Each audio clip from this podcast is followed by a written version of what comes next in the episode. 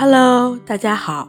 今天的每日食物分享来聊一聊豆制品，像豆汁、豆腐这些营养丰富，适量的进食的确对人体健康有好处，但绝对不能多多益善。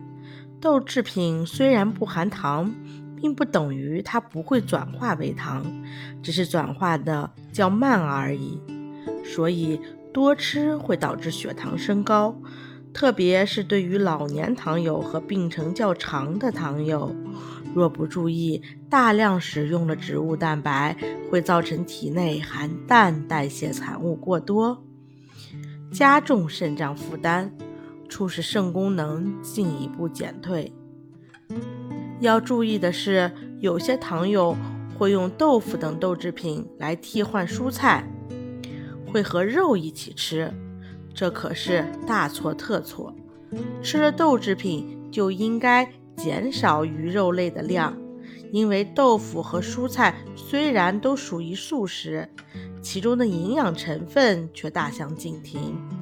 不仅如此，当出现糖尿病、肾病后，需要严格控制总蛋白的摄入。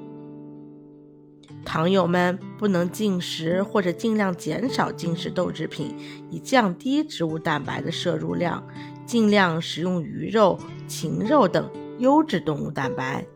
您明白了吗？关注我，了解更多的糖尿病知识。下期见，拜拜。